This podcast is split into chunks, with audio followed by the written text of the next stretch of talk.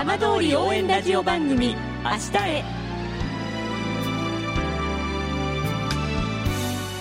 時刻は5時1分になりました。今週も浜通りの情報をお届けする浜通り応援ラジオ番組「明日へ」のスタートです。まずは今週の浜通りニュース。いわき、楢葉、広野の3つの市と町は14日2020年東京オリンピック・パラリンピックの聖火リレーの誘致と機運の盛り上げに向け夢をつなごう復興リレー2018を開きました。3つの市と町の小中学生らおよそ110人がおよそ20キロの海岸沿いのコースでトーチをつなぎました。J ビレッジで開会式が行われ楢葉中学校の3年生12人がゲストランナーのプロ野球の元巨人相馬市出身の鈴木貴弘さんとともにスタート。トーチは1964年の東京オリンピックの聖火リレーと同じサイズと材料で復刻されました。ランナーは JR 広野駅などを経由しいわき市のチームスマイルいわきピットにおよそ3時間かけてゴールしました。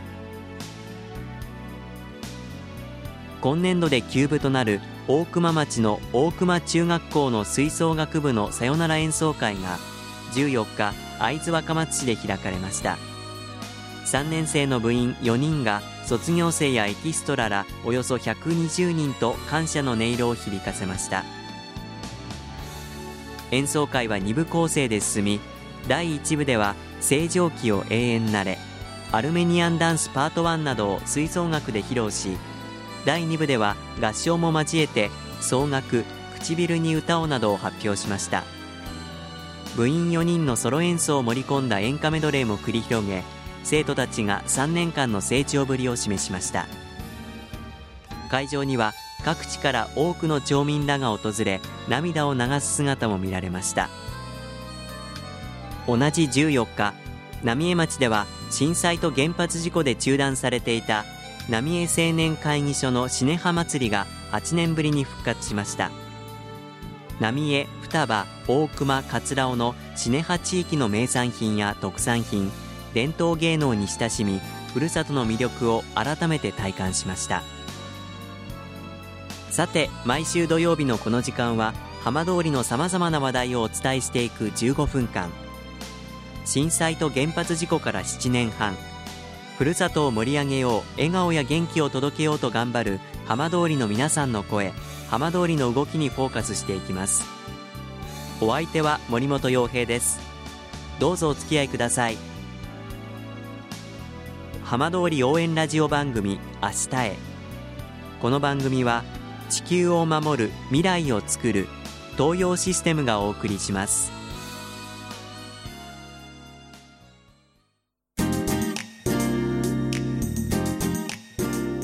代わっては浜通りの話題やこれから行われるイベントなどを紹介する浜通りピックアップです。震災と原発事故の影響で中止されていた桂尾村での養鶏がおよそ7年7ヶ月ぶりに今月末再開されます。今日は運営する伊達物産の清水武社長にお話を伺います。清水さんよろしくお願いいたします、はい、よろしくお願いします。えー、桂尾での養鶏再開が迫ってきました、はい、改めて現在準備の状況はいかがでしょうか、そうですね。あの準備の方は、まあ、予定通りといいますかあの、まあ、計画通り進んでましてまあ、19日の竣工式に向けて、えーまあ、段取りを進めているといった状況です。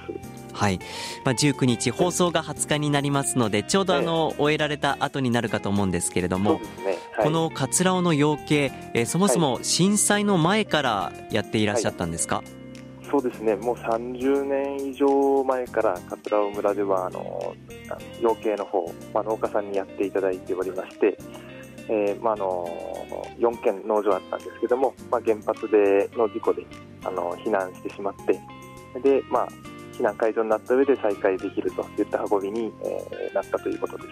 はい。まあ、でも今ちょっと一言一言、はい、あの言っていただきましたけれども、ええ、まあ、ここまでの道のりというのは決してあの平坦なものではなかったわけですよね。そうですね。やはりあの、まあ、震災があった時はちょうど鳥が入っていたもんで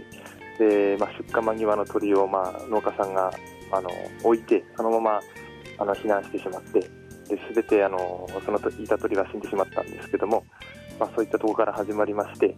で、まあ、ようやくあの避難解除になった後もやはり農家さんも年齢も進んでいましたし、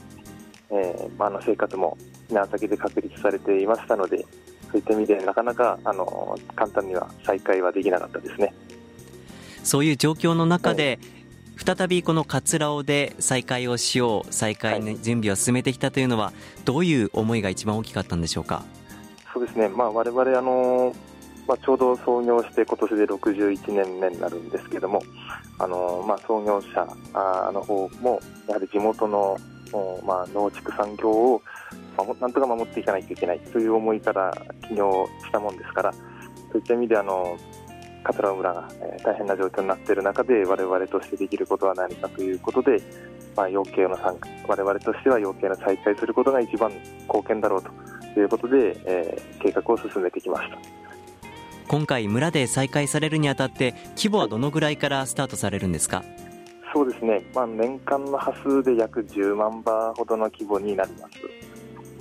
この桂尾というのはもともと養鶏に適した場所なんでしょうか、はい、そうですね、まあ、養鶏、まあ、あの農家さんの努力ももちろん一番大きいところなんですが、まあ、成績は非常に鳥いい鳥を出し続けてくれてましたので、まあ、気候も鳥に適してるんじゃないかと思います村の皆さんこの養鶏の再開に向けては期待それから声はどんなふうなものが届いてますか？そうですね、あのー、なかなかあの進行の方、まあ、あの解除になってからも、あのー、仕事がなかなか、あのー、ないという話も聞いてましたんで、そういった意味ではあの我々の養鶏事業がですねそういった雇用の一つの、あの、きっかけというか産業の復興のきっかけにもなるというような話もいただいて、えー、嬉しい言葉もいただいてます。清水さんご自身も何度も桂の方には足を運ばれてるんですか、はい、そうですね。あの準備の時から、あの土地を貸していただくあの地主さんの方に通ったりとか役場さんの方に通ったりとか、えー、何回かあの会話してもらいました。やはり桂尾の方に行かれると何か感じられることもありますか？そうですね。あのやはりあの行くまでの道とかですね。まだまだあの復興、まあ、途中だなとバリケードがある地区もありましたし、えー、除染の作業があの住んでる場所もまだ見受けられましたんで、いやまだまだあの復興っていうのは途上なんだなというふうに感じることがありました。ただ村の皆さんにとってはこの養鶏再開とても明るいニュースの一つだと思います。この桂尾で何か、はい、えー、これから何かやってみたいことこれからの夢目標だったりありますでしょうか？そうですね、まあのだんだんと実現していければいいなとは思ってるんですができればあの桂尾村で採れたあのお米というか、まあ、飼料米であったりとか、桂浦のものを使って、それの飼料をさらに、えー、鳥に食べさせて、えー、してまた鳥から出た鶏粉を使って、またそのあの作物に与えるような循環、桂尾村で循環できるような、あのー、要件ができたらいいなというふうに思ってます。やはりこの桂尾の鳥それから今もお話にあった飼料米ですけれども、はい、全国に向けてこうアピールしていくそのあたりはいかがですか？そうですね、あのまあ、こういった桂尾村の取り組みを通してですね、まあ、ずっと30年来いい鳥を出し続けていたのは間違いないので、そういったことをこの復活をきっかけにですね、あの全国の皆さんに PR できたらいいなと思ってます。わかりました。どうもありがとうございました。はい、ありがとうございました。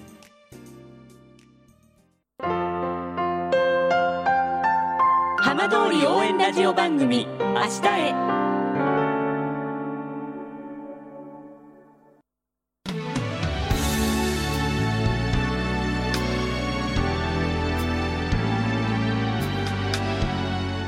浜通りの情報をたっぷりでお送りしてきました浜通り応援ラジオ番組明日へ。